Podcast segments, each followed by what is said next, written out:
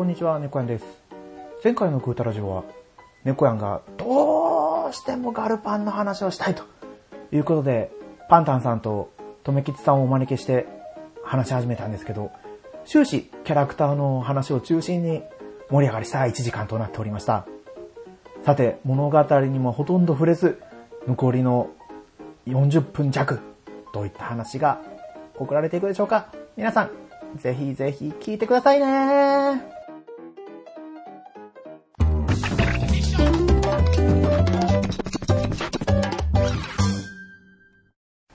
本編全く触れてねえな。もう本当にこう、本編全く触れず約1時間半ぐらい喋ってますけど、うん。全くガルパン知らない人がこれ聞いたら全くわかんないですよね。まあ、とりあえず、とりあえず、まあ、まあいいですよね。うん。うん。でもあのー本当にこうみんな戦車道の全国大会戦ってて、あの、プラウダ戦まで廃校になるって知らなかったじゃないですか。うん。うん。うん。ね、あそこで降伏しろって言ってたカチューシャが、あそこでね、無慈悲に攻め込んできてたらもう終わりだったんだろうなって思うと、あ、カチュー全体シャが。的にき奇跡を起こしているのが西津美穂だと思うんですか？らね。はうん。サンダースの時も奇跡の勝ちだったじゃないですか。うんい。あ、そうですね。うんあのーセントグローリアーナ戦と、うん。あのー黒森峰も最後がフラッシュバックするじゃないですか。うん。うん倒し方が。セントグローリアーナでは同じやり方で負けちゃったけど、黒森峰はちゃんと最後同じ方法で倒してとか、うん。うん。うん。うん。うわーここに繋がるのかとか、なんだ西住ちゃんなんかこうひょうひょうとしてて、すごい熱いですよね、中は。うん。だからさっき言ってたあの、まあプラウダ戦で晩作尽きたっていうのはすごいしっくりきますよね。展開としてはあれってまさに決勝の舞台じゃなくないですか？なんかこう倒し方がちゃんと戦車の特徴を捉えてるなっていうのを感じたんですよ。うん。うん。あの、プラウダ戦なんて歴女チームが最後倒したじゃないですか。うん。うん。うん。あれも、あの、車体の低さを利用してですよね。そうですね。車体低いのと、あの、固定砲塔っていうのも利用してるって感じです。最初見た時はなんでこんな雪の中に埋もれてんだと思いましたけど。まあ、あの、まあ、アニメだからどうしてもみんな能力が上がっていくのが早いですけど、うん。敵はもっとすごいんだと思うと、やっぱす、ね、見てて感動しますよね。うん。う。うんん。まあ、そこのシーンで良かったのが、あの、一緒にあの、89式もあの、砲撃を食らうじゃないですか。はいはい。同時砲撃で、で、先にフラグが上がったのが、まあ、プラウドの方だったんですけど、あの、89式が最後まであの、ボロボロになりながらもまだ走ってるところはちょっとグッとくるところです。あー、来ますね。あの、フラフラで登場するシーンなんて良かったですよね。うん。煙の中からもうボロボロに、履体が一つ取れてるぐらいのところでまだ走ってるんですか。いやでも何回、何回見ても面白いアニメってあるんだなって。今回アニメ版、この収録に合わせて見直しましたけど、うん。1話につき2回か3回ぐらい見ましたもんね。巻き戻してとか。と思ったら、あうちの娘、最近 Amazon プライムの操作の仕方を覚えたみたいなんですよ。今日なぜかガルパンつけて見てましたもんね。おー素晴らしい。パパ一緒に見ようとか言って、こ、こんなん見たらおママに怒られるからとか言いながら。いやいや、ちょっと英才教育が過ぎたのかなって思いながら。素晴らしい英才教育ですね。うんまあ話したいことはいっぱいあるんですけど、うん。まあだいぶ長くなってきたんで、うん。じゃあもうちょっと推しポイントの採用の方に。はえっ、と、私はあの、円盤の方を持ってるんですけど、い。はいはい。その、ガルパンの円盤のおすすめということで、おう。おうはい。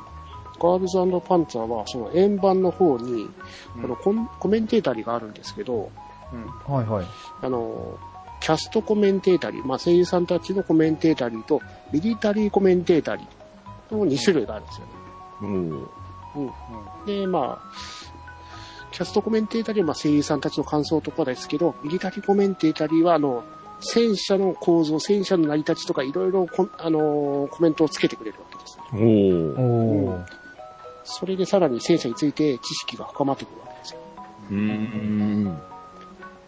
プラスです。で、あのー劇場版の方に秋山ゆかりの戦車講座っていうのがあったと言ってたじゃないですか。ありましたはいありましたはいはい、ありました。はい。それは、あのー、円盤の方に特典で全部ついてるんですよね。それぞれ買ううんずつ。ーん、なるほど。で、作中に出てきた、あの、戦車について全て解説をしてくれるんですよ。うんうんうん。まあ、それによってさらに、あの、知識を深めることができると。うん。う。うんさらにです。うん。さらに？あのさらに、円盤には、あの、一巻ずつに、あの、10分ぐらい、うん本編 5, 5分ぐらいですけど、あの、オリジナル映像特典 OVA が入ってるんですよ。そうそう、それを聞きたかったんですよね。え、どん、どんなやつ、どんなっていうか、何が、うんと、ほぼ本編には全く関係ないような遊びの、あのー特典みたいなのがあるんですね。あの、ん C パート的な感じで、なんか、そういう感じ、うん C パートっていうか、うん。そんな感じなんですか？そんな感じですね。その、1話目がウォーターウォーってやつで、その、今度海の近くに、あの、模擬船があるから、い海行けるからみんなで水着を選ぼうみたいな感じで。で、歴女たちがまた、あの、歴史ある、な、なんか、あ怪しげな水着とかを選んでたりとか、それはでも、あ、そうか、レレンタルとかだったらあるんですか？レンタルで見れますレンタルね。は、あ、レンタル見えるんですか？未収録って書いてます未けど。収録ですかじゃあ買うしかないですね。残念。円盤だ。それはハードルが高いな残念ですね。特にあの、6巻についてきた宴会王なんてもう完全に、あの、最終回後で、あの、お笑いチームが宴会をするだけっていう、そういう話があったりするんですからね。えー、あ、あのー、アンチオ高校が、はい。その、優勝祝いでなんか、缶詰とか送ったんですよね。うん金がないから缶詰を送ってきたってやつですね。それもその OVA に入ってるんですか？その OVA ですね。そうなんだ。はい。そう、OVA はだからアンチオ戦しか見れないじゃないですか。うん。いやー、見れたらどれだけ面白いんだろうなーってう思いながん。ら感じてたんで。だから、うん。そこら辺が円盤視聴のおすすめということです。はい。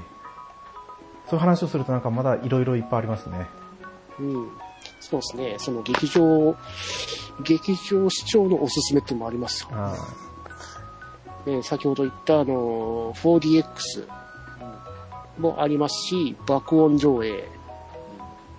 で、プラス、今度から上映が始まるのが、ドルビーアトモス上映ですか？ーアトモス？はい。さらに音がシャープになるおー。お音方式ですね。その上映がもうすぐ8月中旬ぐらいから全国で始まってくるはずですから、その、前見られた方もその音の違いを楽しみに行くっていうのもありかと思いますね。あれってわざわざその、アニメのスタッフが出向いて調整してるんでしたよね。ですね、岩波さん、岩波義和さんっていう音響監督の方がおられるんですけど、もうその、あの、映画館に出向いて、あの、直接チューンをされてるんですよね。そうだからこう、立川までき来てるんですよね、富吉さん。そうですね、その、本当に劇場によって音の聞こえ方は若干違うんですよね。金属の音の擦れる音がしっかり聞こえる劇場もあったり、その、砲撃、砲弾の弾着音がめちゃくちゃド迫力で聞こえたりとか、うーん。うん、そこら辺がまた楽しいですね。なんだったかな近所の9.1ちゃんサラウンドの劇場でやってましたね。うん、いいですね。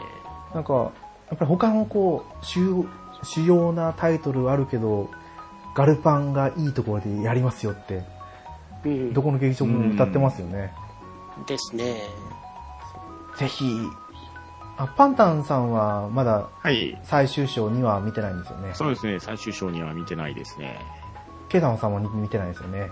見ないです。見見ないです。見てないです。見ないって言われたらちょっと困っちゃうないや、あーそう劇場まではい、いやー劇場はね、もう全然行ってないですからね。ぜひとも機会があれば立川に。立川、遠いな、立川も。立川は音の迫力が全然違いますから。あもしくは塚口三三劇場で。あそうー大阪じゃないですか三劇場ならワンチャンありますね。うんその、あの、戦車が砲撃するシーンがあるじゃないですか。うんうんあれで風が吹くんですよね。うん。えおー。ふわって感じがするんですよね。あ音の迫力で。あ。そう、4DX だからですか 4DX じゃない、あの、音の迫力だけで、うんなんか、ーこっちが振動してるのか、風が吹いてるのかみたいな、うんそういう迫力があるんですよね。いやー、それはじゃあやっぱり劇場をね、変えてみて、見に行く人たちの気持ちがわかりますね。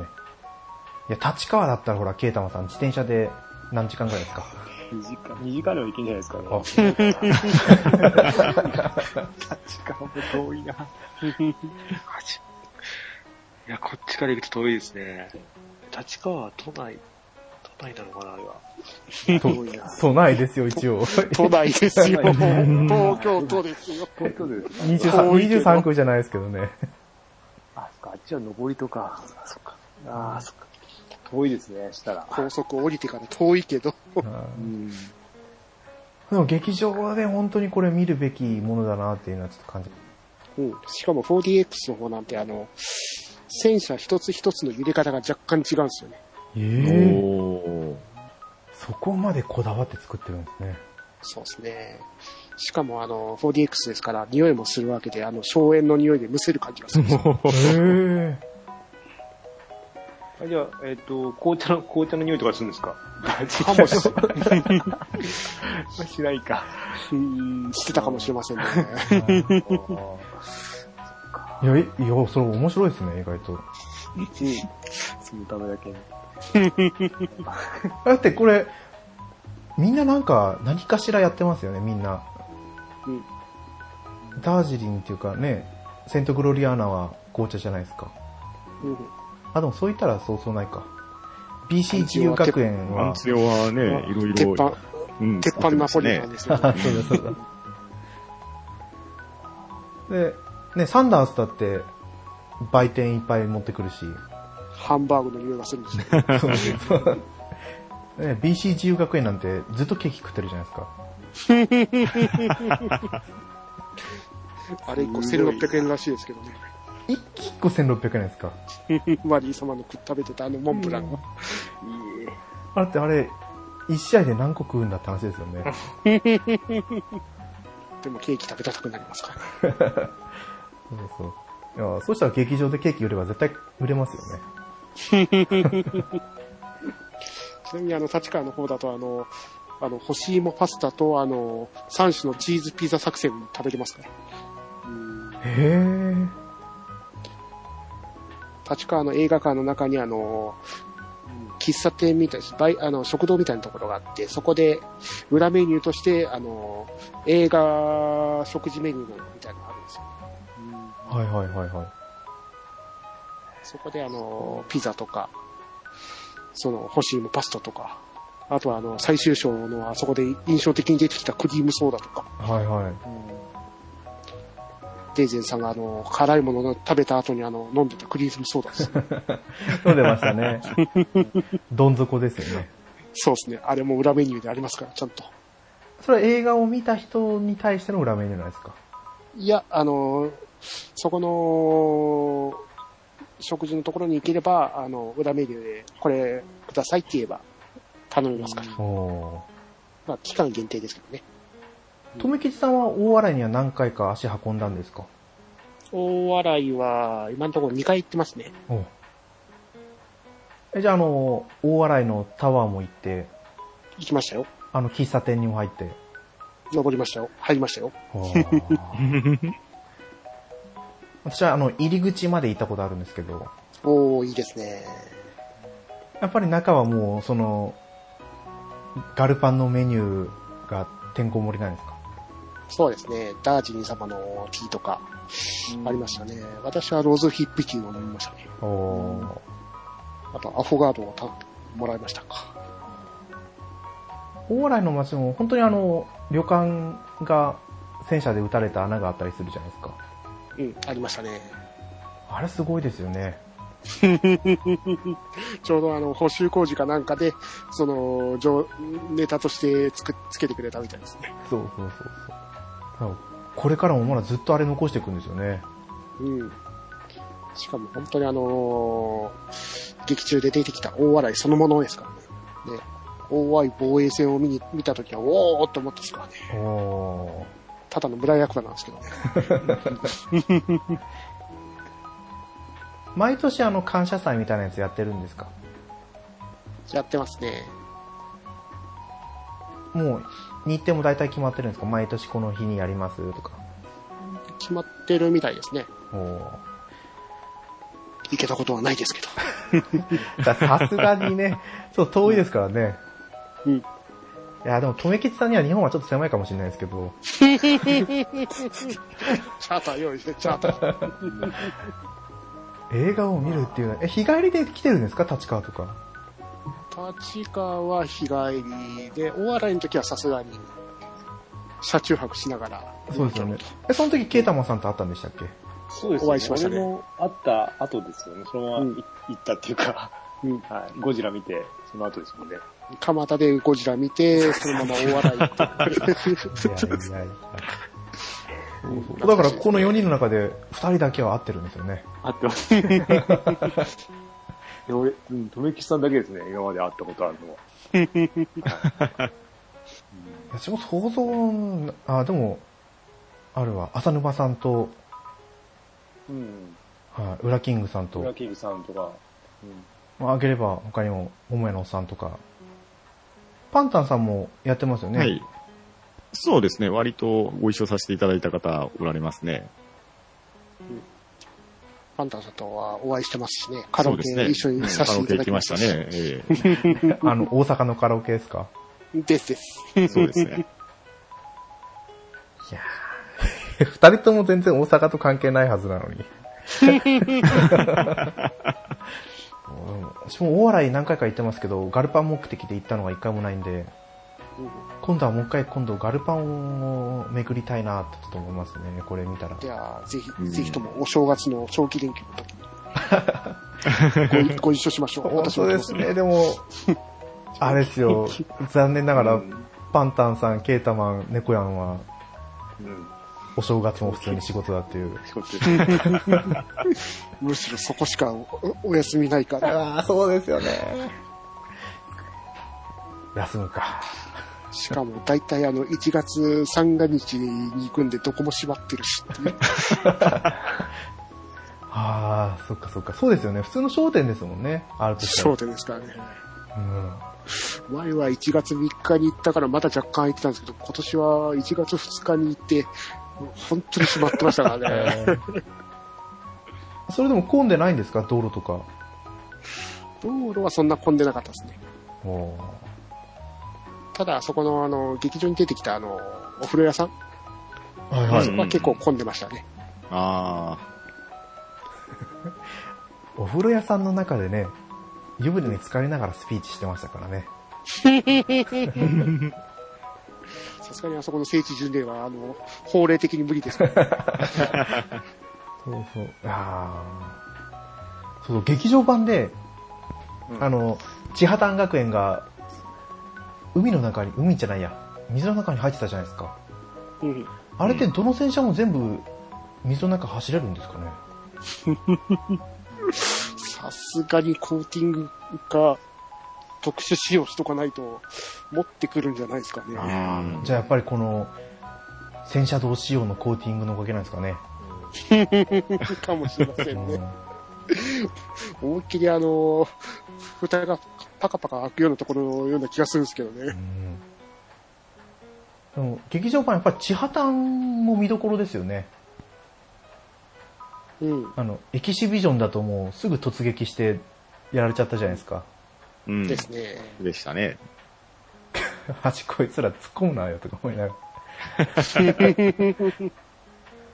で、ね、大学選抜戦も始まった最初の方は聞き間違えて突撃しちゃうし、でも最後の方はね、あの、アヒルさんのバルーン使ったり、アヒルチームと一緒にタッグ組んだりとか、うんね、こう笑いを誘わせてくれるいいニュアンスになってましたよね。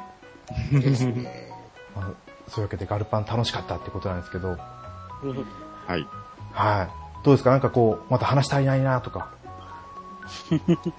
あのーストーリー、について全然触れてないですからね。はい。まあ、ストーリーはともかく、あれですねう。ん。僕、友達に勧められたって最初言ったと思うんですけど、はいはい。はい。あのーまあ、みんなのイメージがどうかわかんないですけど、うん。僕、割とあんまり女の子女の子出てくるアニメって見ないんですよ。うん。わかりますわかります。見ない僕に何をもって友達がこれを勧めてきたかなんですけど、うん。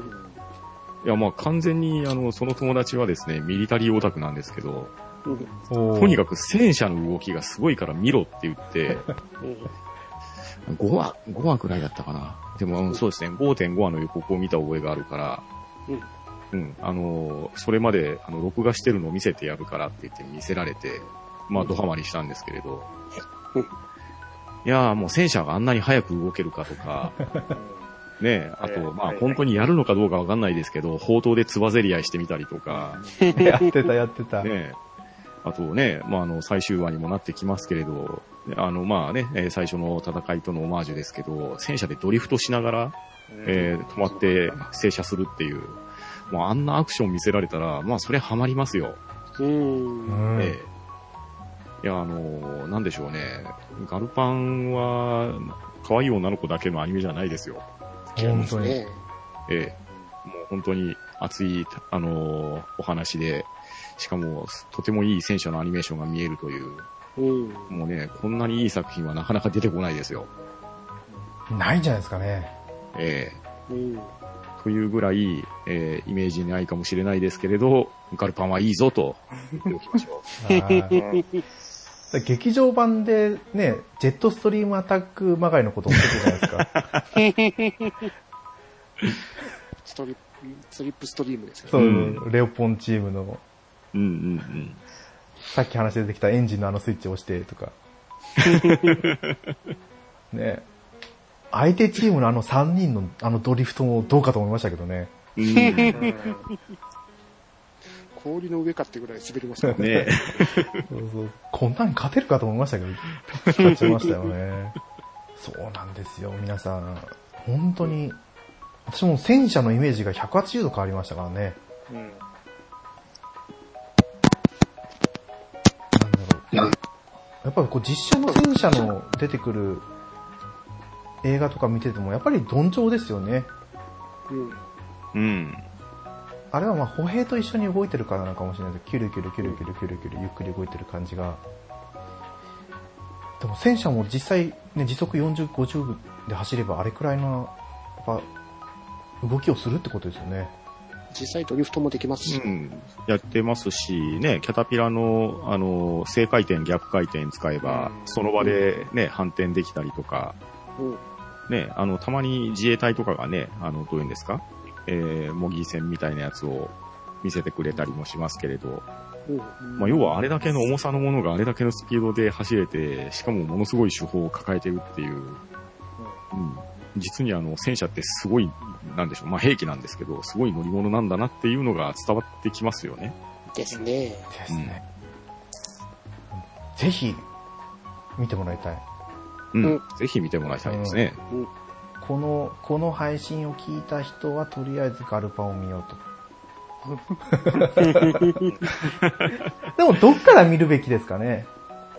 一話から見て全然楽しめると思いますよ。うんむしろ引き込まれると思いますし、あの、ケーダマンさんが途中で言われてた、あの、猫やんさんがこれ酔わなかったかな心配だなっていう、ね、あの、戦車の中から見る、あれ、実は1話、1話の一番最初からあの視点で動いてますからね。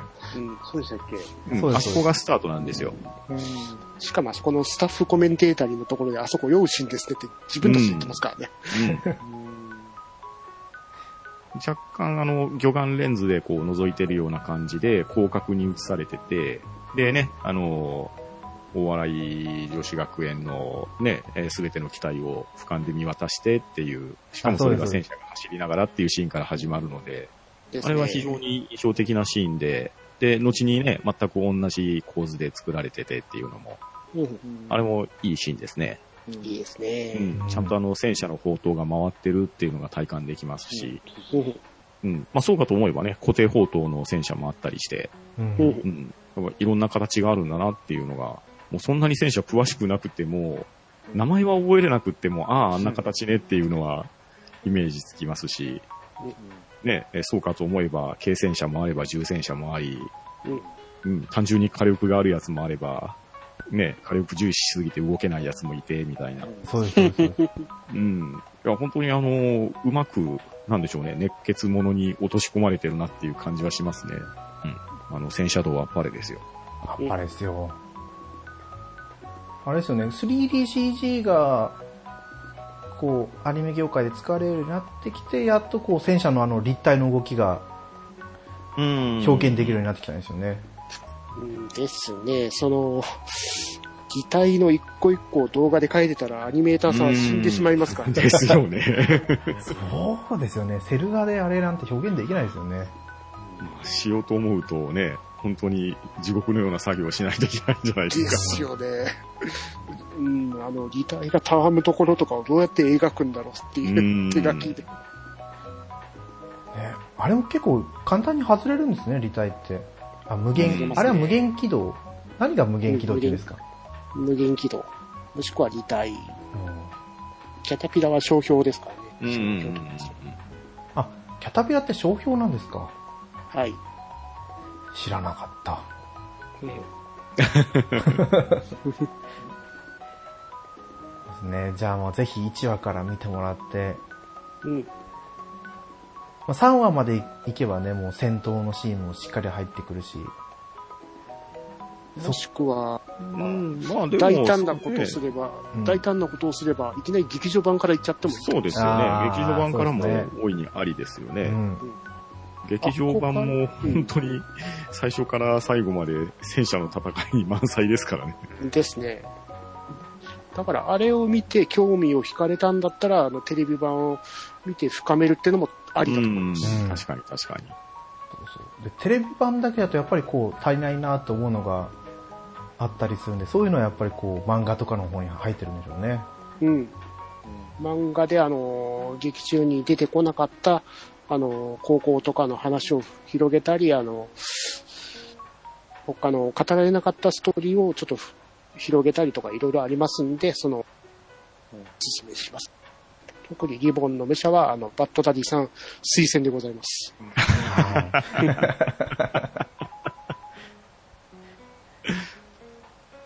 ぜひ。ちょっと私もね、これ終わったら喋っとくんでね。うんはいうん皆さんも興味を持ったら。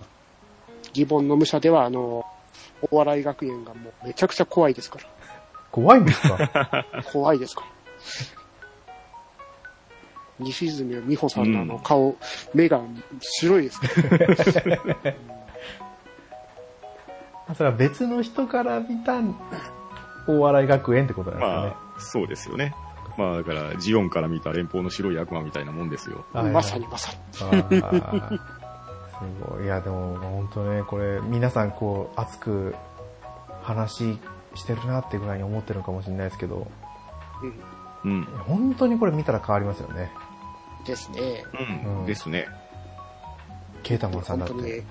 うん、その、これを見たらとりあえず大笑い行きたくなるアニメですかそう。本当に。ら。ね。お笑い来たらうちに止めてあげてもいいぐらいですけどね。まあそんなこと言ったってうちからお笑いまで 3, 3時間ぐらいありますけどね。そうですね。まあ、ね、物語の方も全然触れてないから話したいこともたくさんありますけど、うん今回のガルパンはこれくらいということで、はい。はい。はい。皆さんありがとうございました。はい、ありがとうございました。ありがとうございました。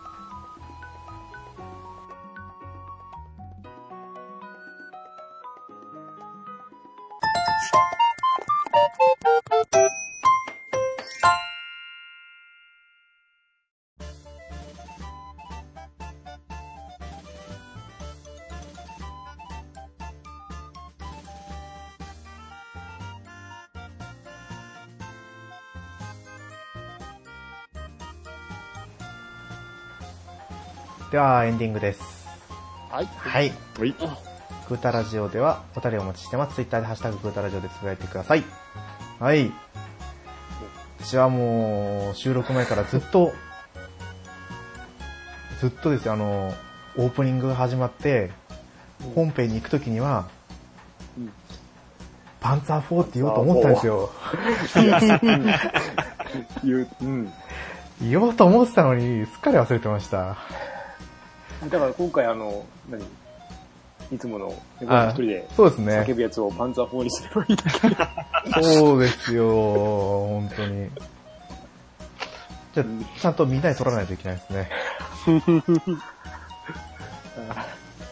じゃあ、あの、今回は、ケータマンさんがパンツァーっつって、みんなでフォーって言えばいいですよね。はい、じゃあ後で撮りますか。後で撮りましょう。はこれは、い、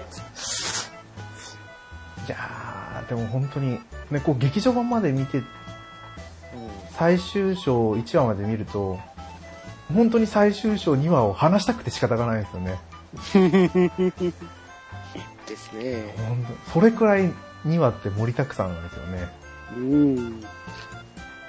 ああれが40分強ぐらいの内容とは全然思えないですか思えないですね。うーん。内容的に2時間ぐらい見た感じがするんですよ。だから、まあ、劇場にから、ぜひ、配信が来たら、また話をしたいなとは思ってますけどね。はい。はい。いやーだって、で、1年半前に1話があったんですよね。ですね。だから1年半後には2話が来てるんじゃなかろうかとは思うんですけど。まあ、多分、で、ビッグアートぐらいに見れますかね。うん。で、6まであるんですよね。ありますね。ある予定ですよね。予定ですね。あと10年ぐらい、10年ぐらいかかるんじゃないですかね。いやいや、前例があるじゃないですか。あの、ジオリジン。うん機動戦士ガンダムジオリジンも、まだまだ続くんですよね。え？ジオリジンは終わりましたよ。あ、終わったんですか？そうなんだ。てっきり続くのかと思ってた。え、じゃああれ、一応あの、6で終わったんですか？はい、アナウンスで正式に終わりが通達されて終わったっす。そうなんだ。じゃあもう一回見とこう。あれ今、今再放送してますよね。あれ今終わりましたっけ？再放送。あれは組み直して NHK が放映してるやつそれをもう。一、それをもう一回やってますよね。二回、二週目っていうか。なんか再放送してますね。なんかしてるなと思って、全部録画しちゃってくれてるから。いや今ー、はエヴァエヴァンゲリオン待ってるから大丈夫ですね。全然待ってますね。先に 来るですよ。ねもう20年近く待ってますからね。うんあれ、本当に新劇場版で、新エヴァンゲリオンで完結するんですかね？と思いますけど、来年の6月になってみないとわかんないですからね。うん。あれ、ウルトラマンが先に来るんですか？先ですか？いや、ウルトラマン後です。後で、あ、じゃあ大丈夫か。この間ちゃんと言われましたね、そこは。参加できるのは、あの、脚本を上げてからということで、完成させてからです。ああ、いいね、それは。そうしてくんないとね、ちょっと困っちゃいますよね。あとね、劇場版3部作って話でしたね、最初は。それなのにね、上、はーってきて、次なんだろうな、感じと思ったら、9回はまず。ね、しかも終わんないのかい、みたいな。いろいろアナウンスがまちまちでしたからね。上でしたね。3部作やって総集編やるっていうアナウンスが最初ありまうした。ん。え、でもこれでもね、ファン離れていかないですからね。まあ、こうなったらもう、納得いくまで作ってくれたもんですからね。うん ですね。でも最近こういう映画ばっかりだなって思うのがね、今回のドラクエ5を見て思いましたけど。で、とめきちさんは見見ました？ドラクエ5。ギガストーリーですか？はい。見ましたよ。あ、とめきちさん見てるんですもんね。はい。パンタさんはもうん、当然、はい初日初回に見に行ってきましたよ。う、で収録してましたもんね。努力してましたよね。はいまだちょっと聞いてないんですけど。ケイタマさんはまだ見てないですもんね。見ない。見ないっていうか別に、別に俺は見ても、そうネタバレ聞いても全然大丈夫、大丈夫です。うんそれはそれ、それはそれですからね。うんうん監督さんがやりたいのやればいいから。うん。うん。まあちょっと本編で話すにはちょっとフレッシュすぎるんでうん。喋れないですけど。まあでももうネット上いろんなところでネタバレ見たくないのに絶対触れちゃうぐらい情報出てますからね。プレステ2版がなんか品切れとかなんかありますよね。DS 版も品切れしてます。うん。へえ。やっぱそうなんだ。でもそしたらやっぱりね、スマホ版に飛びつくしかないですね。いやでも言えることは本当に、私フローラ派なんですけど、フローラ派なんですけど、ビアンカ可愛かったなと思いましたね。可愛かったですね。可愛かった。ビアンカが、あれでしたっけ春でしたっけ？いや、逆です。逆ですね。逆ですね。あ、フローラが春か。